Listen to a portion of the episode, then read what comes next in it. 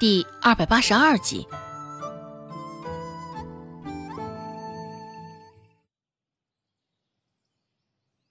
一日一大早，周有巧就起来洗衣裳了。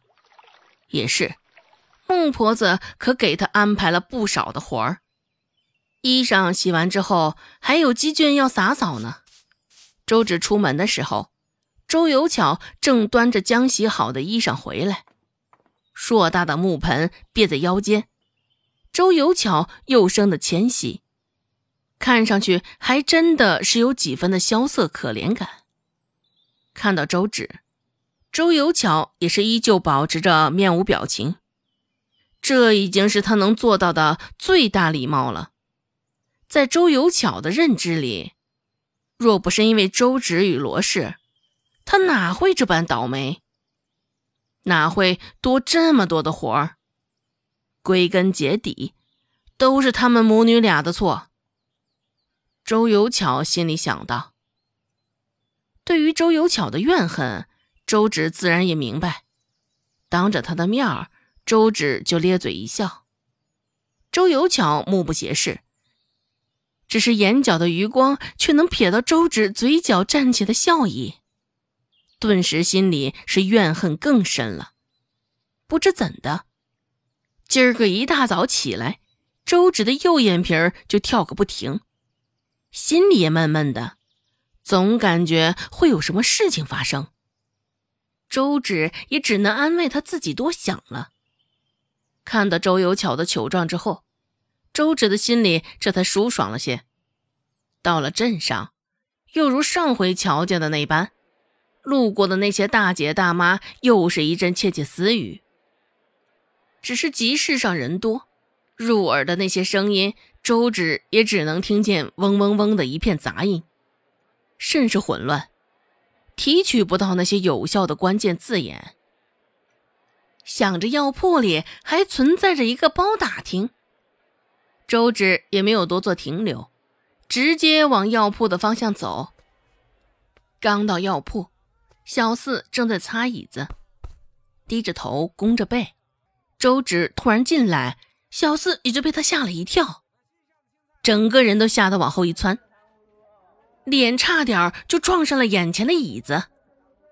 现在心里还藏着事儿，周芷舔了舔嘴唇，逮着小四就开口问道：“小四，今儿个集市上怎么这般热闹？这是出了什么事儿了吗？”被周芷这般一闹，小四脑子里也是微微有些发懵。不过他这懵，也不过就维持了片刻而已。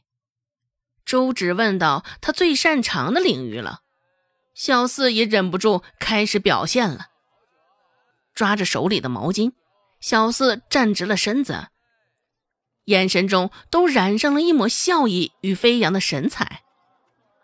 小四回答道。看样子你还不知道，你真的想知道吗？嗯，周芷点点头，还是第一次发现小四还有这么欠儿的一面。小四嘴角带上了笑意，眉眼之间也染上了一抹骄傲之色，挺直了腰杆子。小四说道：“那张大海昨个早上不是被扒光了，吊在衙门口吗？”啊。周芷又点点头，这事儿他没有忘记，也为此开心了挺久。张大海被抓，这几日睡得不踏实，昨个他也总算是能睡个安稳觉了。只是现在听小四又提及张大海这三个字，周芷心里还是咯噔了一下。小四继续说道：“这事儿啊，我也是今天早上才知道的。”昨儿个大半夜，张大海被放回去了，大概在子时与丑时中间吧。一个喝醉酒的兄弟酒醒回家，走了衙门后头的那条路，刚好就看到张大海从后门溜出去了。周芷也知道心里那股不安的来源了。张大海竟是出来了，那他现在可不是比之前更危险了。想到这儿，周芷后颈都起了一层鸡皮疙瘩。现在心跳如鼓，食指紧紧的收着，手心都起了一层薄薄的汗，滑腻滑腻的，这种感觉甚是不好。周芷试探性的问道：“这张大海是逃出来的？”哼，小四甚是不屑的轻哼了一声，环顾了四周一圈，见周围没有什么人，又凑近周芷，压低了声音说道：“哪是什么逃出去？他可是从后门大摇大摆走出去的。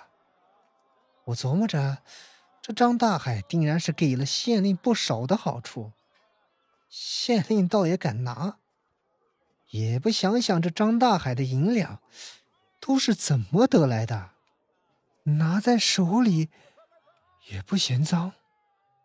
说到这儿，小四的声音更低了，只是语气中的轻蔑与不屑与先前相比，却也是更深了几分。虽说张大海没有实质性压榨侵犯过小四。只是想张大海这样的人渣，小四也是恨之入骨。今儿个听到张大海被悄咪咪放出去的时候，小四也已经气愤过一遍了。现在与周芷又念叨起这事儿，小四又是忍不住置气了。像张大海这样的玩意儿，就应该不得好死，就应该将他一辈子被关在牢里。县令怎么就因为一些蝇头小利就将他释放了呢？与张大海这样的东西狼狈为奸，县令也不是个好东西。小四心里想到，不过心里是这么想的，嘴上还是不敢表达出来。见周芷愣在一旁，小四轻轻推了他一把：“哎哎，周芷，你在想什么呢？”想得这么入神，现在周芷只需要闭上眼睛，仿佛就能看到张大海那张带着疤痕的脸正朝着他笑，阴森恐怖、诡异危险。此刻，也不仅只是后颈起了一层鸡皮疙瘩了，周芷全身都起了，感觉后背起了一阵凉风，寒意却又是从脚底升腾而起的。本集播讲完毕，感谢您的收听。感兴趣，别忘了加个关注，我在下集等你哦。